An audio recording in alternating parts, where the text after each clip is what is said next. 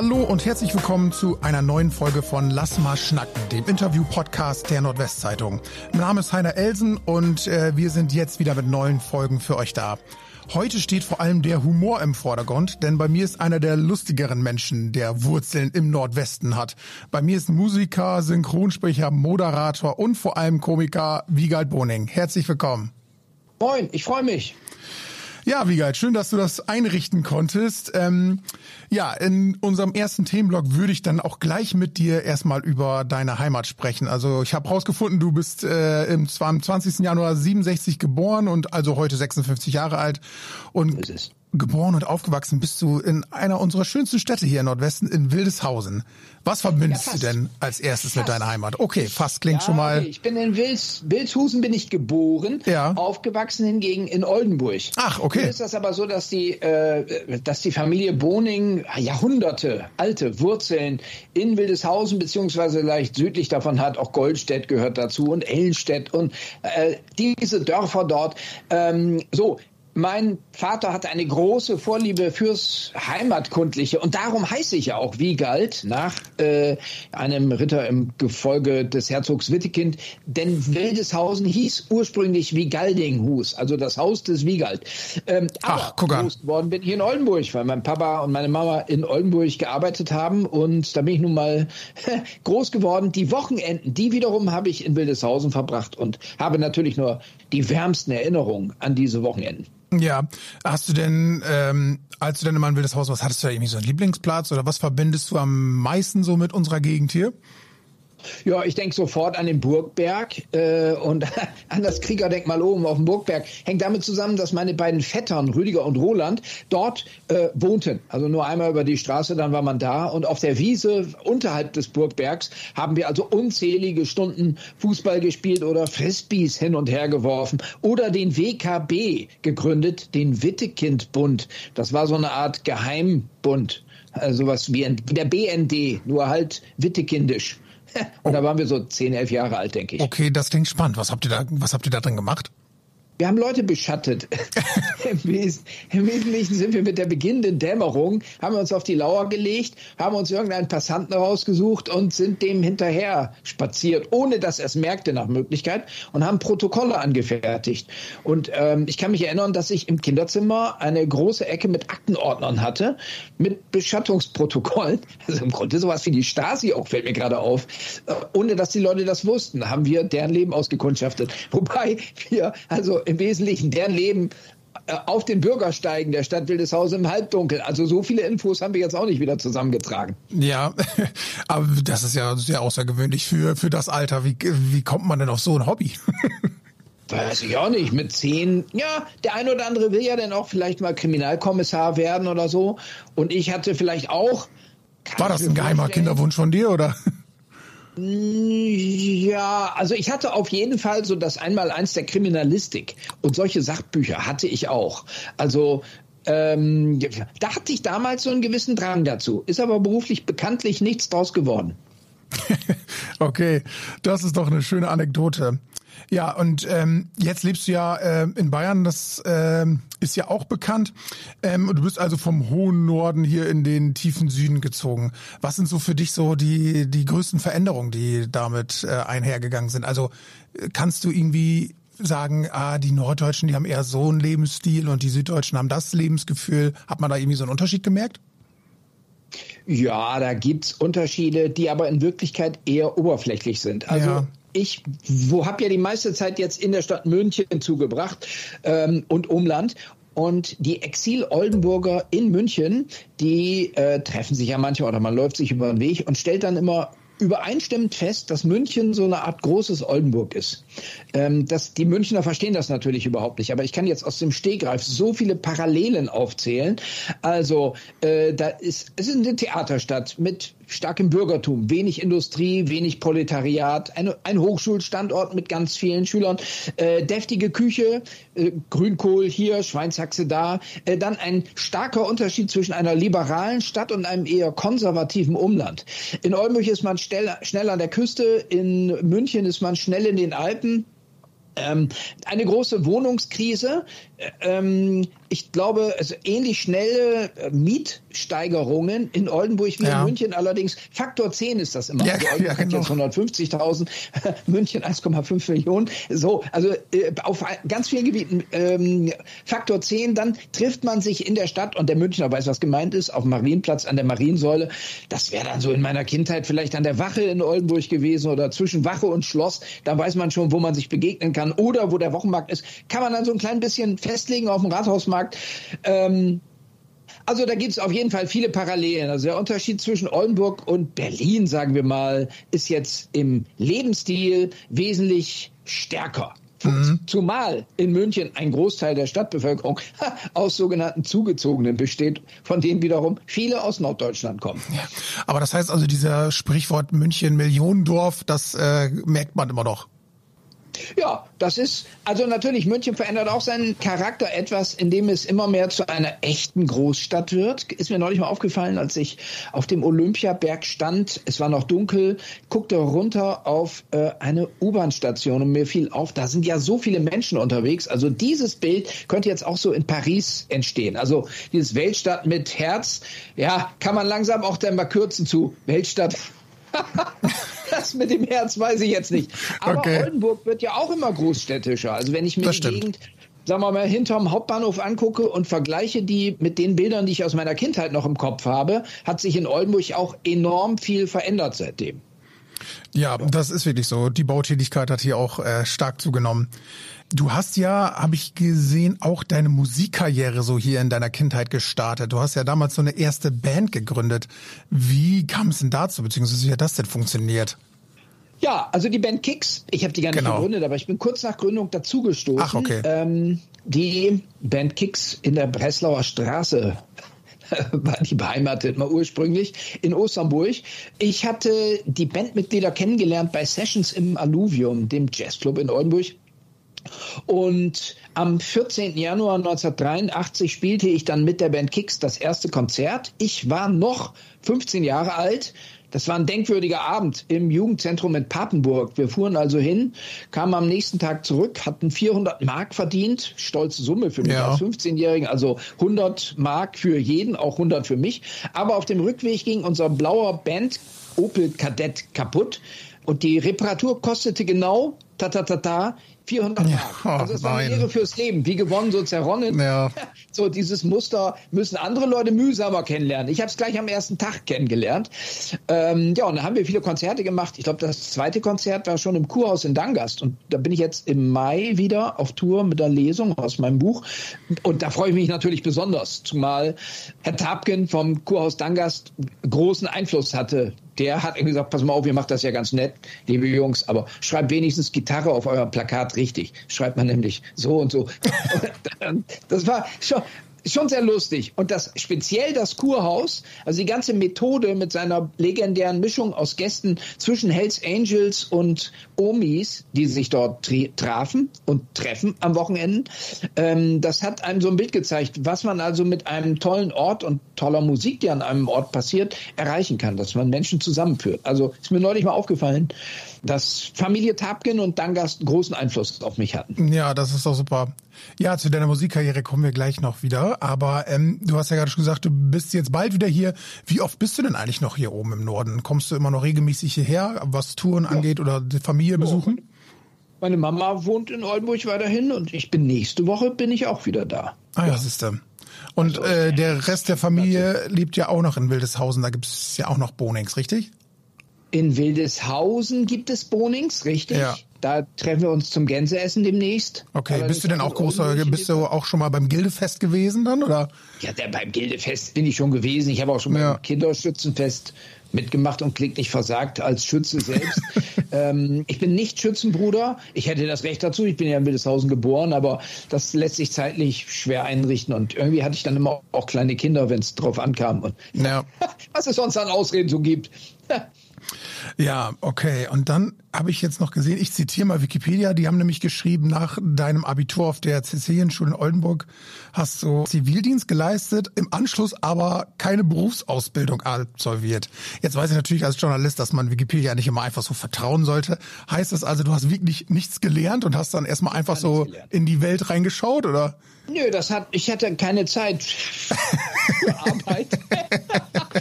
Gesagt, nein, es war ja, wie schon sagt, also der Auftritt im Jugendzentrum Papenburg hat für mich die Weichen festgestellt da konnte ich ja mit 15 habe ich da mein erstes Geld verdient und gleich wieder verloren wegen der Reparatur. Aber ab da dachte ich zumindest, ich komme da jetzt so mit hin. Ich brauche keine Berufsausbildung. Ich kann ja auftreten und damit Geld verdienen.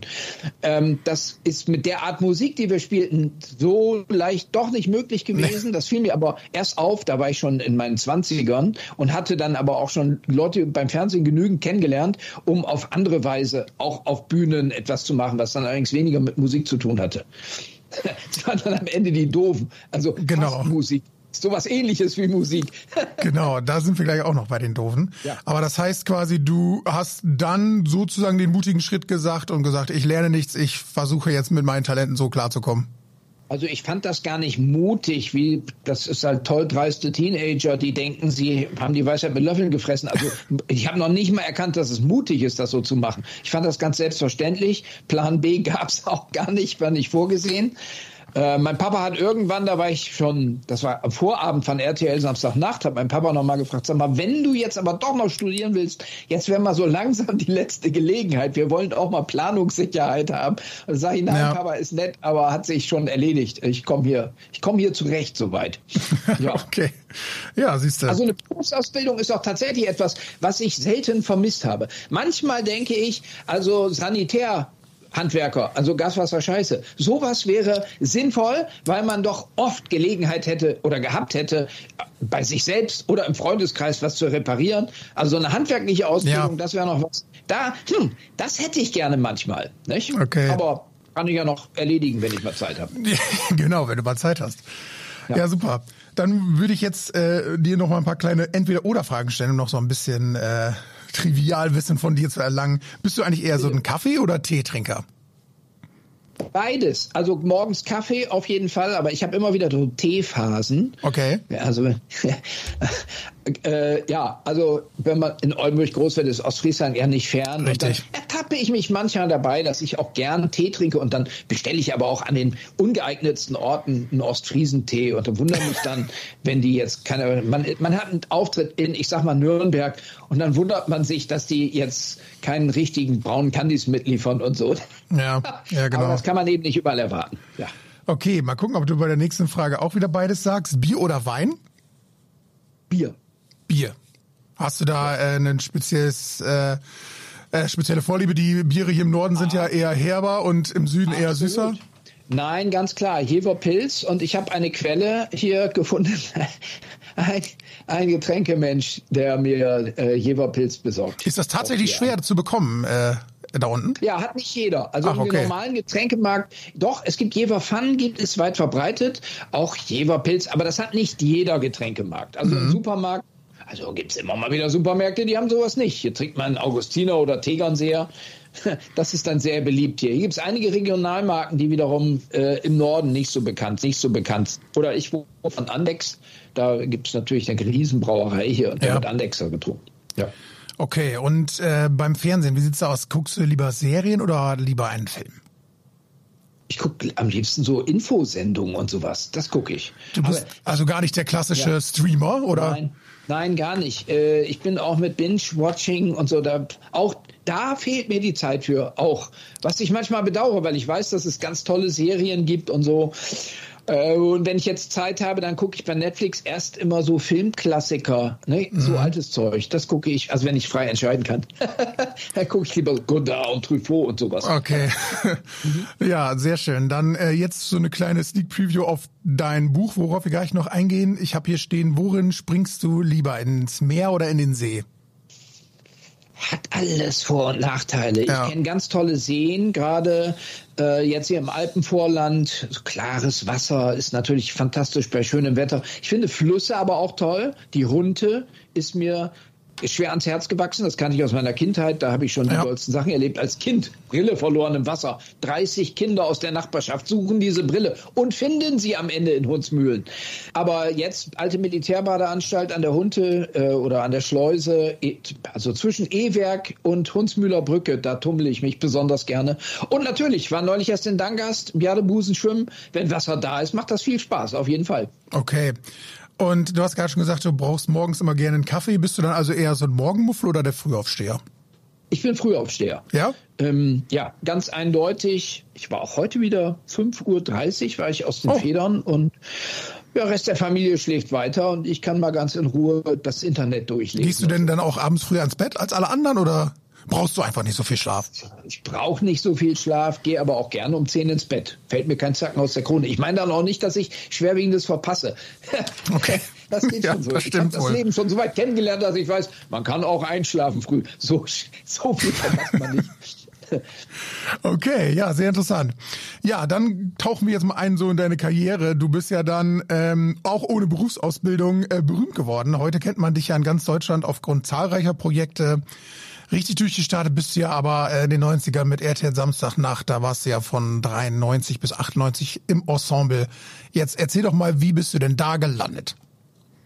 Also erstmal wurde vorher, zwei Jahre vorher, ein Sender gegründet, Premiere, heute Sky. Oh ja, genau, den kenne ich auch noch. Da gab es zwei Sendungen, die eine von Roger Willemsen 0137, die andere Airplay, das war so ein Chartmagazin. Und da durfte ich ein, täglich eine Minute lang so eine persönliche Rubrik gestalten, wie immer ich das wollte.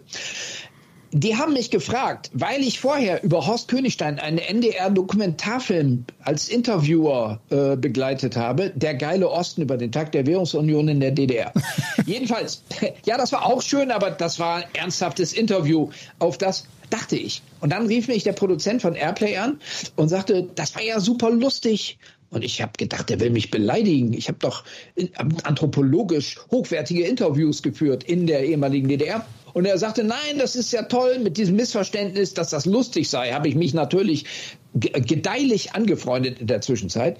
So, und dann habe ich, hab ich zwei Jahre bei Premiere diese tägliche Kolumne gemacht, Bonings Bonbons, und das haben dann irgendwann die Produzenten von RTL Samstagnacht gesehen und gesagt, das oh, ist der ja ist ja lustig, haben sie gesagt. Richtig, den ja. wollen wir haben. Zumal die zu den wenigen gehörten, die das überhaupt gesehen haben, weil ganz am Anfang. ich habe auch immer meine private Telefonnummer durchgegeben. das wird heute keiner mehr machen, glaube ich. 466613 gegen die. Und einmal rief jemand an in den zwei Jahren. Also es können nicht so viele Zuschauer gewesen sein dabei. Okay. Ja, da, äh, und RTL Samstagnacht war ja dann auch so die Zeit, die dich dann so richtig bekannt gemacht hast. Besonders bist du ja da bekannt geworden durch schrille Outfits, die du ja in der Sendung immer anhattest. Heute sitzt du ja mir gegenüber mit einem ganz normalen Kapuzenpulli. Bist du heute auch immer noch äh, mit so crazy Outfits unterwegs oder war das damals so die Phase? Jein, also ich kombiniere immer noch ganz gerne Sachen, die verkehrssicher sind, sodass man nicht sofort überfahren wird auf der Straße. Aber äh, damals, ich hatte eine Freundin, Maria, die war Kostümbildnerin, die konnte sich auch an mir austoben. Ja, das hat man gesehen, ja.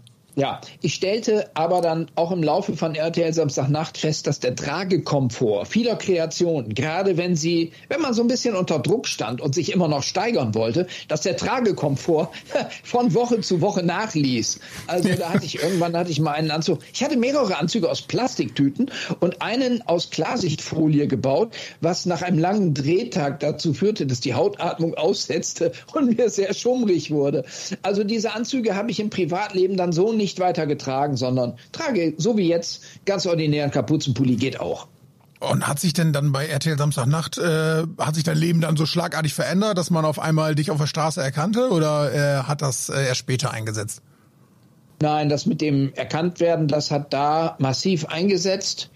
Ja, da hat sich das Leben schon verändert. Aber vor allen Dingen denke ich daran, dass wir bei RTL Samstagnacht so viele besondere Erlebnisse sammeln ja. konnten. Also Vorgruppe von Bon Jovi. Das ist natürlich sehr, sehr lustig gewesen. Ja. Also keine Ahnung, Olli und ich im Weserstadion in den Katakomben, Tür geht auf, äh, eine wunderschöne Blondine in Leder gewandet steht in der Tür und ich sag zu Olli, pass auf, jetzt geht das mit den Groupies los.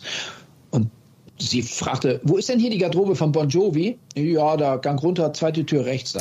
Also diese Art Erlebnisse, davon habe ich viele und das hat einfach Spaß gemacht. Ja. Du hast ja, ähm, danach kannte man dich ja auch oft äh, nur noch im Duo mit Olli Dietrich zusammen. Hast du ihn eigentlich auch äh, erst da kennengelernt bei RTL Samstag oder seid ihr euch vorher schon mal begegnet? Nein, wir, wir haben uns vorher kennengelernt äh, und zwar auch für diese Premiere Bonings Bonbons April-Geschichte. Okay. Ähm, also das erste Jahr habe ich quasi alleine gemacht. Im zweiten hatten wir dann einen gemeinsamen Bekannten, der Ulf, Ulf Krüger, der rief mich an und sagte, ich kenne da einen, der tickt so ähnlich wie du, ihr müsst gut zusammenpassen. Lernt euch doch mal kennen. Dann rief ich den an, ging noch am selben Abend dorthin und habe, glaube ich, die drei letzten Biere, die er im Kühlschrank hatte, ausgetrunken und dann bin ich wieder nach Hause gegangen. So, und ab da, ab da ha, sind wir befreundet gewesen. Ja. Hast du denn heute mit Olli immer noch regelmäßigen Kontakt oder? Ja, ja, ja, also wir haben ja letztes Jahr haben wir ja die Wiedersehensshow gemacht, da hatten wir besonders viel ja. miteinander zu tun. Wir denken auch immer mal wieder drüber, ob wir irgendwas gemeinsam anstellen könnten, aber entweder er hat sehr viel zu tun oder ich. Also wir kommen da nur sporadisch mal zusammen. Aber ich freue mich immer, wenn wir mal wenigstens gemeinsam bei Genial daneben oder so im Panel sitzen. Stimmt, da warst du ja auch schon oft dabei. Ja. Äh, und wie sieht's so mit den anderen Kollegen von, von äh, RTL Samstagsnacht aus? Ja, mit Mirko wird's ja leider nicht mehr gehen. Ja, ja leider nicht. Ja. Ja aber wie sieht's genau. mit den anderen so aus? Äh, ja, äh, mit Esther ist, ja, ich habe mit allen mehr oder weniger Kontakt. Gibt es noch eine äh, WhatsApp-Gruppe RTL Samstagnacht? Nein, nee. gibt es interessanterweise nicht, aber könnte man leicht herstellen. Ja. Am meisten habe ich zu tun mit Tommy. Tommy Krabbeis, ja. der ja auch äh, Ghost Sitter und Rufus, Rufus, Rufus T. Feuerflieg schreibt, also Hörspiele, mhm. in denen ich die Titelfigur spiele sozusagen. Und meine Frau meine meine Assistentin dort. Also da das ist sehr familiäre Zusammenarbeit. Ähm, ja und die anderen treffe ich auch immer mal wieder. Und Hugo treffe ich bei genial daneben ja. halt. Also da ist mehr oder weniger Zusammenhalt. Aber eine WhatsApp Gruppe interessanterweise nicht. Nein. Okay.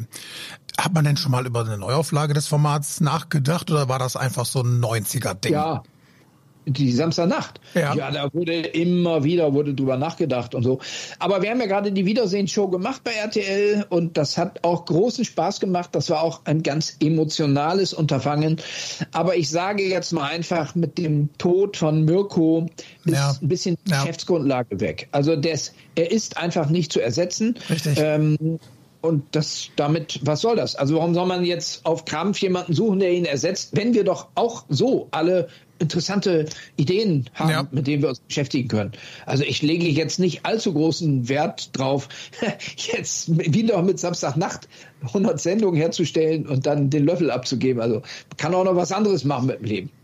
Genau, vor allen Dingen, weil ja leider auch so der klassische Samstagabend als Fernsehabend so ein bisschen sich gewandelt hat. Ne?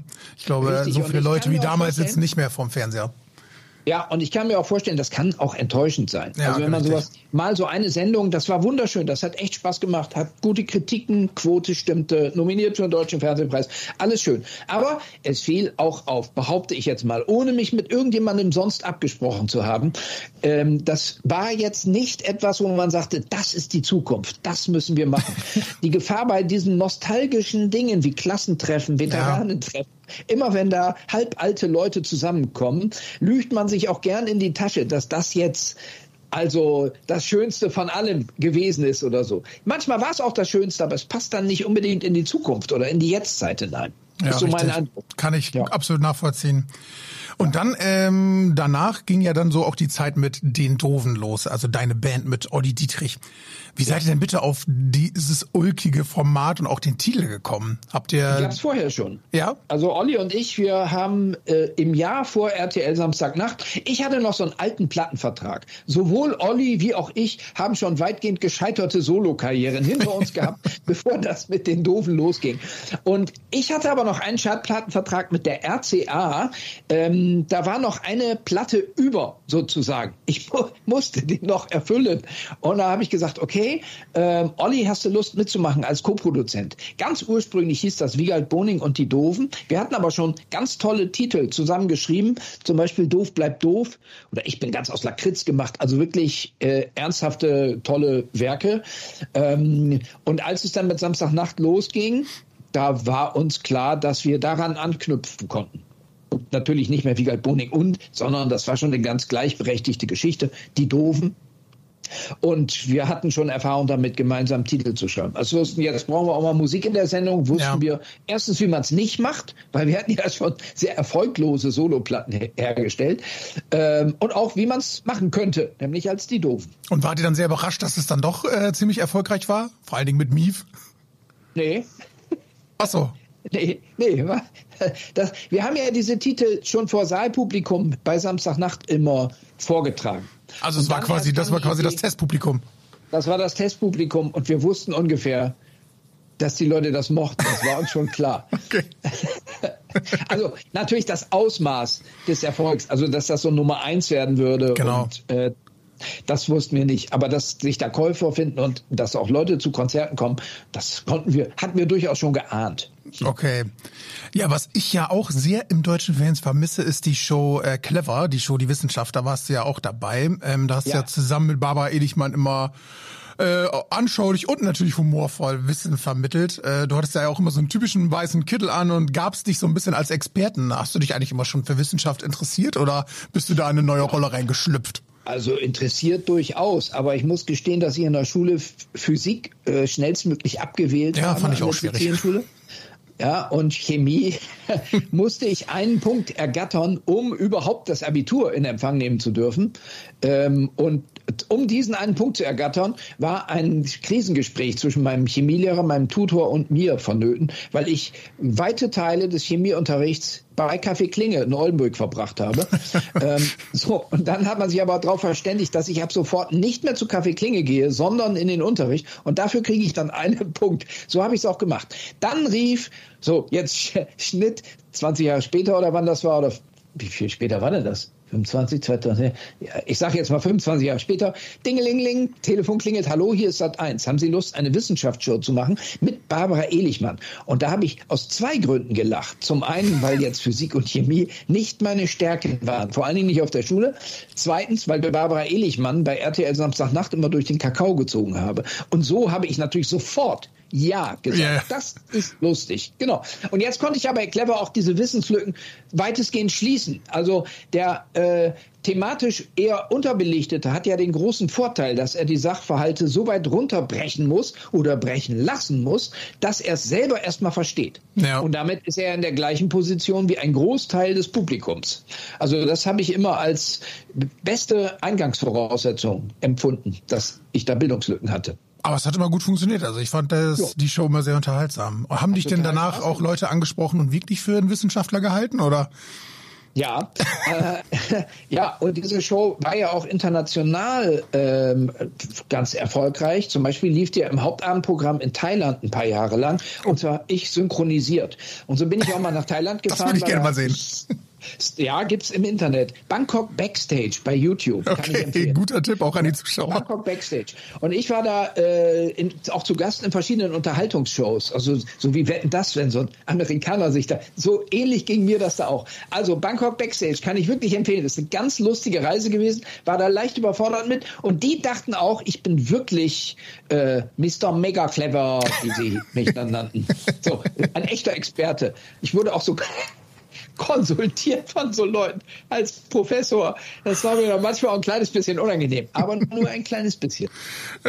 so, sehr schön. Ähm, kannst du dich denn, wenn du jetzt an die Clever-Zeit zurückdenkst, was war da so das verrückteste Experiment, was ihr gemacht habt? Hast du da irgend so ein Highlight? Ja, ja, also erstmal Parabelflüge Oh ja, oh ja. 99 Parabeln haben wir gemacht und dieses Ganze in Bordeaux bei dieser Firma, bei der ESA und äh, wie das da so ablief und diese ganzen Details, Scopolamin gegen Übelkeit. Also diese Wissenschaftler, an was die geforscht haben, das hat echt das war, hat wirklich äh, neue Horizonte eröffnet. Aber auch sonst kam man an interessante Orte. Ich habe zum Beispiel mal für so eine Frage, welche Kunstflugfigur kann man nicht fliegen? Drei Möglichkeiten. Auf die Frage muss man auch erstmal kommen. Mal, ja, richtig. Und das, also man kann nicht fliegen Außenlooping. Das ist die richtige Antwort, habe ich mir gemerkt. Ähm, also mit Kopf nach außen. Und dafür flog man aber dann zum Red Bull Air Race nach Rio de Janeiro. Schnell hin, zwei Tage da, ordentlich kotzen, weil man kann es ja nicht fliegen, diese diese Figur. Wir haben es ausprobiert. Ich kann es bestätigen, es geht nicht, weil man nichts mehr sehen kann beim Außenlooping. Die Sehkraft versagt und man sieht nur noch schwarz. Sehr beklemmendes Gefühl. Landen, zack, oh kurz essen, sich erholen, ab ins Flugzeug zurückfliegen. Also es war auch eine intensive Zeit mit merkwürdigen Drehorten. Oder Konstanz, der stärkste Magnet der Welt ganz spannend, in so einem wissenschaftlichen Institut. Ähm, und der Magnet ist so stark, dass er zum Beispiel Tomaten zum Schweben bringen kann. Okay. Besser man legt seinen Haustürschlüssel vorher ab, bevor man diesen Raum betritt. Wurde oh uns gesagt. Ich weiß nicht, was passiert, wenn man den dabei hat. Wahrscheinlich fliegt man dann auch selber durch die Luft oder so. Also durch clever, um es kurz zu machen, kam ich einfach an außergewöhnliche Orte und habe tolle Sachen gesehen. Ja, ich fand die Show auch immer super. Könnt ihr die bitte nochmal neu auflegen oder äh, ist das schon mal angedacht gewesen? Ja, mich muss man immer gar nicht fragen. Das ist wie Leute sagen, können wir nochmal nicht nachmachen haben oder so. gerne, da muss man Sat 1 respektive ZDF mal bitten. Dann, also ich bin ja immer für alle Schandtaten offen. Also wenn dir jemand das jetzt anbieten würde, dass du deinen weißen Kittel wieder anlegst, würdest du ja sagen. Theoretisch. Also eine, eine clever Neuauflage. Nun ist das ja auch mit Barbara Elichmann, also die müsste ja auch dann. Ja. Einfach, ja, also ich bin da immer offen. Ja. Okay, das klar. klingt doch gut. Ich gebe Sat 1, glaube ich, mal einen Tipp. Äh, okay. Und ähm, ja, man hat ja in der Sendung auch gemerkt, dass Humor so dein Thema ist. Und ähm, dass du auch ein witziger Typ bist, haben wir jetzt in den letzten Minuten auch schon gemerkt. Ähm, wie ist das eigentlich? Wie wichtig ist eigentlich Humor für dich? Kannst du mit humorlosen Menschen dann überhaupt eigentlich gar nicht umgehen? Oder wie würdest du das beschreiben? Ich weiß gar nicht. Also äh, ich begegne ja wirklich humorlosen Menschen selten. Ja. Vielleicht habe ich aber auch so eine selektive Wahrnehmung. Ich bin natürlich familiär vorgeprägt, weil mein Papa Heinrich 50 Jahre lang äh, Staatsanwalt der Schützengilde am Gildegericht in Wildeshausen war beim Schützenfest. Ja und die Festgäste festgenommen hat und dann wurden sie verurteilt, weil sie ihre Katze nachts ohne Rücklicht draußen haben laufen lassen. So geteert und gefedert und den Burgberg runter in die Hunde gerollt. Also das hat mich natürlich geprägt. Ich habe genau gesehen, wie man sowas macht, schon als ganz kleines Kind. Manchmal auch, wie man sowas nicht macht. Also das war auf jeden Fall eine Schule, innerfamiliär. Also hast du deinen ähm, Humor auch von deinem Vater, oder? Ich glaube, ich habe einen typisch wildes Hauser-Humor. Okay mit auf mitbekommen. Halte mich aber jetzt, wenn man, wenn ich mir jetzt mal alle Wildeshauser nebeneinander aufgestellt vorstelle, gehöre ich zum, stehe ich am Rand. Also da bin ich noch der humorloseste. Ach, dann müssen die anderen jetzt sehr, sehr witzig sein. Ja, ja, das ist auch so. Richtig, genau. Aber ich bin ja, ich kann, bin schon so schlecht im Alkohol trinken und so, das ist, ja, ja, ich stehe daneben, habe aber dadurch natürlich auch Gelegenheit, das analytischer noch anzugehen oder so. Aber auch hier kann ich es kurz machen. Also meine norddeutsche Herkunft ist ursächlich damit verbunden. Auch die Nordwestzeitung Früher gab es ja Theobald. Ja, das genau. Ich als Kind, sobald ich lesen konnte, habe ich jeden Tag diese Kolumnen gelesen und habe mich über diesen, lau diesen launigen Ton gefreut, der ja nicht vordergründig lustig ist, jetzt wie so eine Tata, Tata, Karnevalsrede oder so. Aber auch das ist ja so eine so ein, so ein unterspielter Humor, den ich auch jetzt mit Nordwestdeutschland, ja, ich sag mal Norddeutschland, obwohl ich mich im Osten nicht ganz so auskenne, aber auch da begegnet mir das, also das verbinde ich mit Norddeutschland. Deutschland quasi. Okay, du hast jetzt den direkten Vergleich. Würdest du sagen, die Norddeutschen sind lustiger als die Süddeutschen? Nein, das würde ich auch nicht sagen. Also jetzt gerade mein Schwiegervater ist zu Besuch, der ist aber zwei Stockwerke weiter oben. Darf das nicht also auch, ich, sagen wir mal jetzt, mein, äh, ich kenne auch bayerische Komiker wie Gerhard Polt, Karl Valentin, äh, ja. große Helden. Also wirklich sehr, sehr lustige Leute und philosophisch noch dazu und ähm, ja, fantastische Künstler vielleicht mit einer etwas anderen Herangehensweise, aber ich würde jetzt nicht sagen, die einen sind lustiger als die anderen. Kannst du denn eigentlich auch Plattdeutsch sprechen? Ich verstehe alles, aber ich war, wurde als Kind vielleicht einmal zu oft korrigiert. Ah, okay. ich kann mich sogar daran erinnern. Hey, könnt mir entgegen. Und dann sagte meine Mama, hey, könnt mir in die Möte. So wieder. ja. Und vielleicht gab es da irgendwann einen Punkt. Ich war immer mit meinem Papa vormittags wandern, irgendwo hinter zwischen Ahn wo auch immer, Sagermeer, was weiß ich. Und dann ging es in so eine Bauernkneipe und dann haben die natürlich platt geschnackt und ich saß daneben und habe nur immer mit großen Ohren zugehört.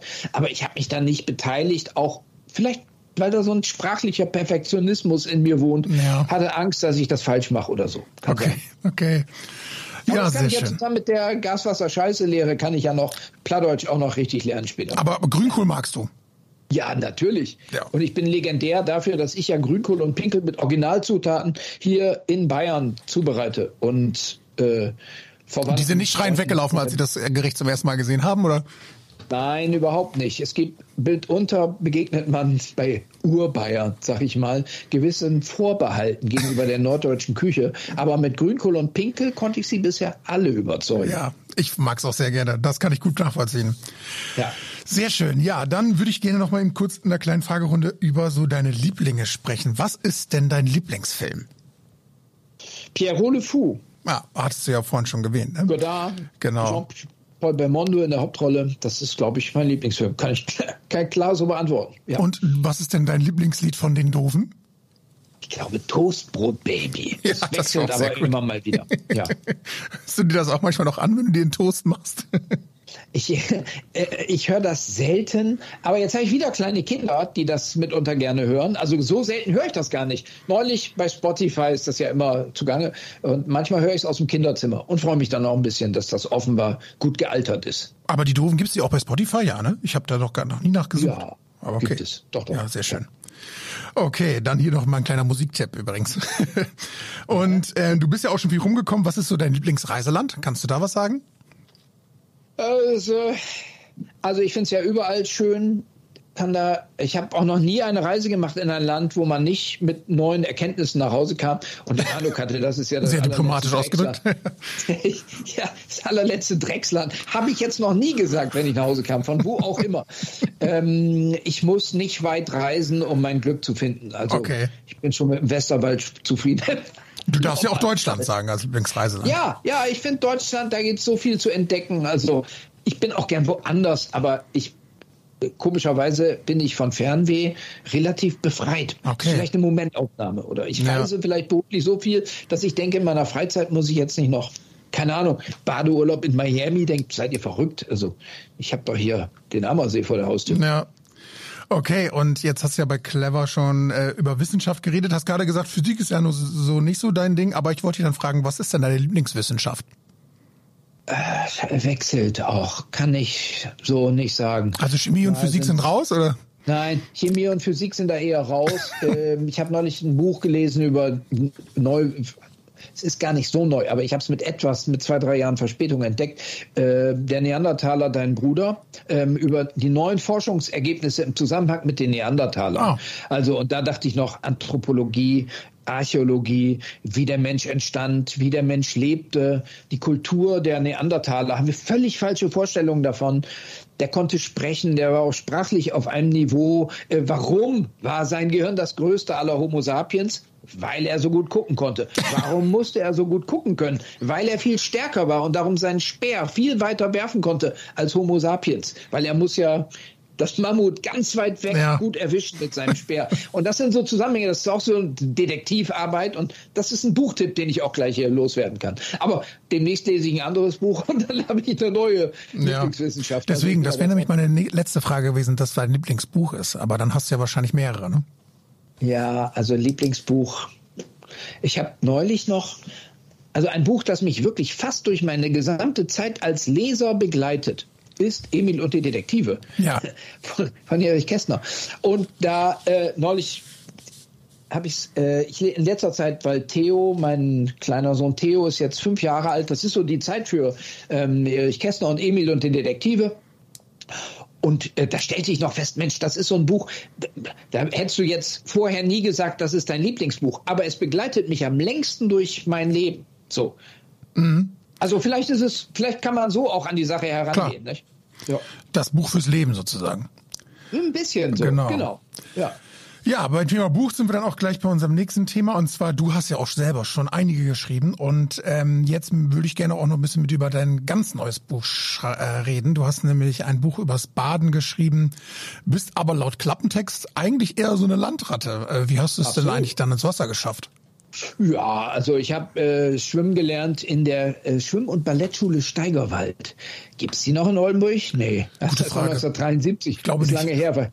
Im, Im, Zweifel nicht mehr. Aber da habe ich das gelernt. Ich war ein sehr schmächtiges Kind, musste also ständig an die Heizung, um mich aufzuwärmen. Ich fand Schwimmen immer so ein bisschen unkomfortabel. So habe dann aber irgendwann auch noch Kraulen gelernt ähm, als Erwachsener. Da war ich schon Anfang 30 für einen Triathlon dann hatte ich mal ein richtiges Schwimmjahr 2014, 24 Stunden Schwimmen mitgemacht und durch den Bodensee geschwommen, von Friedrichshafen nach Romanshorn. So, und jetzt ähm, habe ich dann richtig den Rappel gekriegt, weil ich eine leicht verkalkte Schulter hatte und an den Ammersee gezogen war. Und ich dachte mir, ich tue meiner Schulter etwas Gutes, wenn ich jetzt mal jeden Tag schwimmen gehe. Und wie das bei mir mit so einem radikalen Charakterzug so ist. Schnell hat das so eine eigene. Es muss extrem werden. Es muss extrem werden. Das mache ich jetzt ein Jahr lang, gehe ich immer schwimmen. Im Winter, naja, da sehen wir dann. Es gibt bestimmt elektrisch beheizbare Anzüge, die man anziehen kann. Gibt es natürlich nicht. Ich hatte keine Ahnung. so, und dann sage ich aber schon, man kann auch im Winter schwimmen gehen, dann ist man halt nicht so lange im Wasser. Ähm, und das war eine spektakuläre Abenteuerreise, die ich mir da vorgenommen habe. Und du hast es wirklich geschafft, äh, jeden Tag, also 365 Tage im Jahr in irgendeinem Gewässer rumzudümpeln, oder? Absolut, so war das. Okay. Auch auf Reisen und mitunter ist das ja ganz lustig. Man kommt irgendwo hin, denkt sich, wo kann man denn jetzt hier schwimmen gehen? Draußen. äh, das ist in manchen Städten sehr leicht, wie in Hamburg, da ist die Alster, ist ja klar. Aber in anderen Städten muss man schon ein bisschen fahren oder man muss sich was einfallen lassen. Okay. Hast du dann Köln ist der Rhein? Ja. Ist ungünstig zum Schwimmen. Dann sind da die Kiesgruben, sind alle weit weg. Aber in Köln in der Innenstadt gibt es einen kleinen Tümpel im Mediapark, den man sich vielleicht bei Tageslicht gar nicht so genau angucken sollte. Ich war aber immer nur in der Dunkelheit drin. so, äh, Hat aber keiner die Polizei gerufen, dass da auf einmal jemand im Dunkeln in den See springt? Bin nie erwischt worden, auf okay. jeden Fall.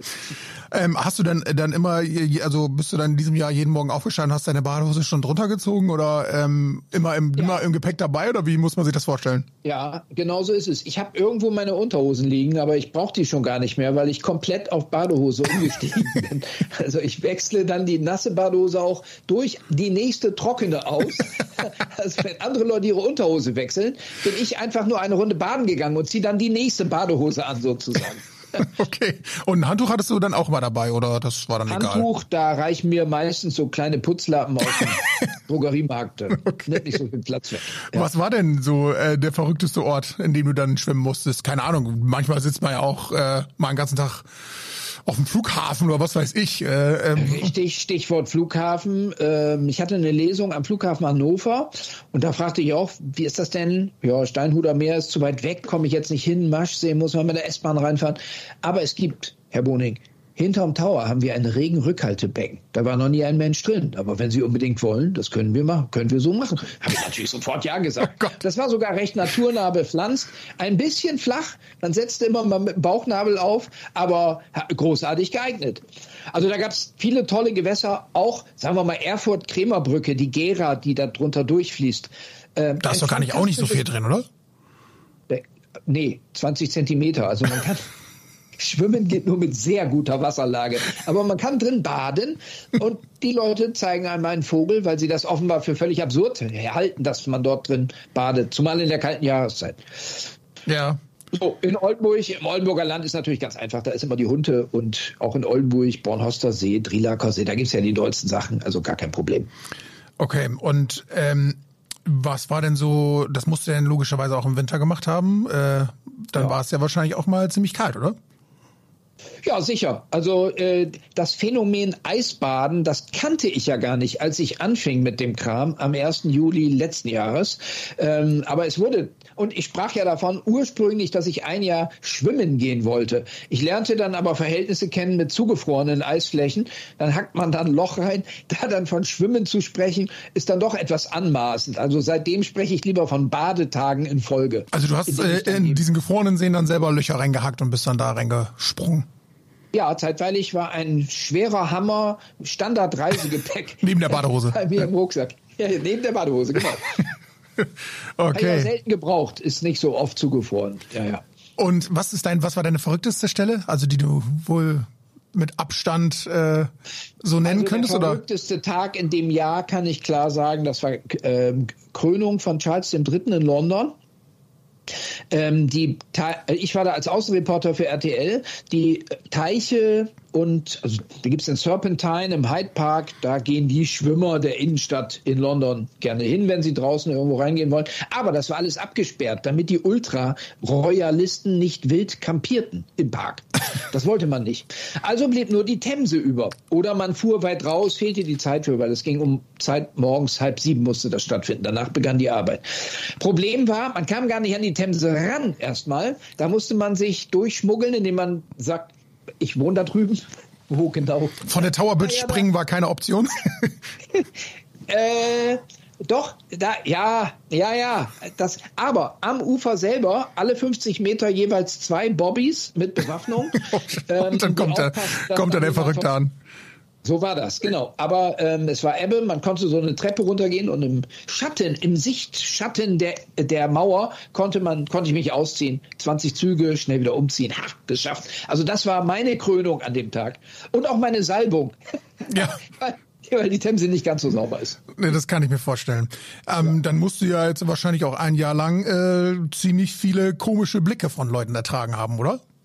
Oder warst du meistens sehr heimlich unterwegs? Ich schwimme ja meistens weiter raus. Oder äh, die Verhältnisse, die Wetterverhältnisse sind so schlecht, dass da auch kein Fußgänger längere Zeit am Ufer stehen bleibt und zuguckt. Und sobald das Wetter schön ist, wird das ja auch toleriert. Also ja. wer mir eher dann mal einen Vogel gezeigt hat, das waren Binnenschifffahrtskapitäne. Also zum Beispiel in Berlin auf der Spree, direkt am Hauptbahnhof da kann man ja sehr, das ist ja Rail and Swim, kann man ja in Berlin gut machen. Also Stimmt, also, ja. Raus aus dem Zug, rein ins Wasser. Aber da gab es Kapitäne, einer, der zeigt mir gleich einen Scheibenwischer, was machst du denn da, hau ab. so, haben wir auch so, natürlich sofort Rückwärtsgang eingelegt, weil mit einem großen Schiff legt man sich ja besser nicht an. Und was hat deine Familie gesagt? Äh, Papa spielt jetzt total, oder?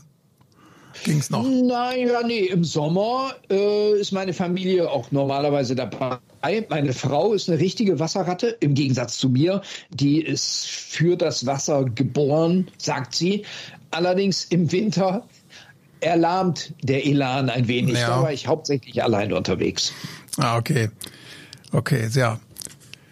Das heißt also, ähm, jeder, der das Buch jetzt kauft, kann sich dann wirklich äh, darauf einstellen, dass eine geborene Landratte erzählt, ähm, wie krass es ist, dass man äh, jeden Tag baden geht. Genau. Also für alle, die sich für Wassersport auch nur irgendwie interessieren oder gar vorhaben, mir ein wenig nachzueifern, ist das eine Handreiche. Viele Fragen werden beantwortet, andere nicht. Aber es ist auf jeden Fall unterhaltsam zu lesen. Für alle jene, die sich gar nicht für Wasser interessieren, keine Passion für das Wasser entwickeln, vielleicht sogar wasserscheu sind umso besser. Die können all das erleben, was ich erlebte, ohne selbst ins Wasser zu müssen, einfach indem sie das Buch lesen. Das ist ja fast noch besser. Ja, das stimmt. Man kann es als Anleitung mitnehmen dann. So, auch das, genau. Ja, sehr schön. Das klingt natürlich auch nach einem guten Weihnachtsgeschenk. Ähm, ja. Hast du denn eigentlich noch vor, äh, weitere Bücher zu schreiben? Schreibst du gerne? Ja, ich schreibe gerne. Ähm, ich weiß noch gar nicht, worum es dann beim nächsten Buch geht. Ähm, ich schwimme erstmal weiter. Das ist das Interessante. Ach, ähm, du bist angefixt worden. Ich bin angefixt, ja. Also es gab bisher noch gar keinen Grund aufzuhören. Ähm, und da warte ich jetzt mit dem nächsten Buch auch erstmal, sofern das denn überhaupt ein Buch über Sport sein soll, weil es noch gar kein neues Ziel gibt. Also im Moment bin ich beständig weiter im Wasser. Aber du immer noch jeden Tag? Immer noch jeden Tag. Also und? heute war Tag 504, genau. Ach okay, und äh, musst du noch oder warst du schon? Nein, ich, äh, ich war schon, und muss auch sowieso nicht. Das ist weiterhin alles freiwillig. Ach, okay. Einmal, im, einmal in der Woche mich zu fragen, ist das wirklich noch freiwillig oder ist es eine Sucht oder so etwas? Nein, aber es ist wirklich aus freien Stücken, weil es Spaß macht. Und heute, also warst du heute Morgen dann in der Badewanne oder wo warst du? Nein, ich war im Ammersee Ach, okay. an Begleitung meines großen Sohnes Leander, der das erste Mal mit dabei war. Mein großer Sohn Cyprian war schon häufiger dabei, heute war es Leander. Der, das war recht lustig, weil er wollte es mal ausprobieren, fand das dann aber doch nicht ganz so kommod und er hat, wie viele junge Leute heutzutage, sich die Fingernägel schwarz lackiert und einen Moment lang dachte ich, die Fingerkuppen seien ihm abgefroren. Aber das war, das war natürlich nur äh, eine Täuschung, die äh, auf die Sorgenfülle des besorgten Papas zurückgeht. Okay, und die aktuelle Temperatur ist ja wahrscheinlich im Ammersee dann auch nicht. Äh Zwischen neun und zehn irgendwas. Ah, okay, alles klar. Ja. Aber man musste noch nicht den Hammer wieder rausholen. Das kommt vielleicht noch. Nein, nein, nein, nein, nein. Ja, Ammersee ist auch sehr groß. Das ja. ist ein bisschen an der Nordsee. Also da gibt es zwar mal so ein bisschen Eistreiben, aber einen Hammer brauchte ich bisher noch nie. Ja. Warst du denn eigentlich in äh, diesen 365 Tagen immer nur in Deutschland unterwegs oder hast du auch, warst du noch mal im Ausland im, Nein, im Wasser? wie gesagt, also London. Ähm, ja, dann ja, hatte London, ich viel, klar. vor ungefähr einem Jahr haben wir viel gedreht für Sat 1 äh, Märchenadaptionen in Warschau. Das war ganz interessant. Also da war ich viel in der Weichsel im Warschauer Stadtgebiet, auch direkt in der Innenstadt.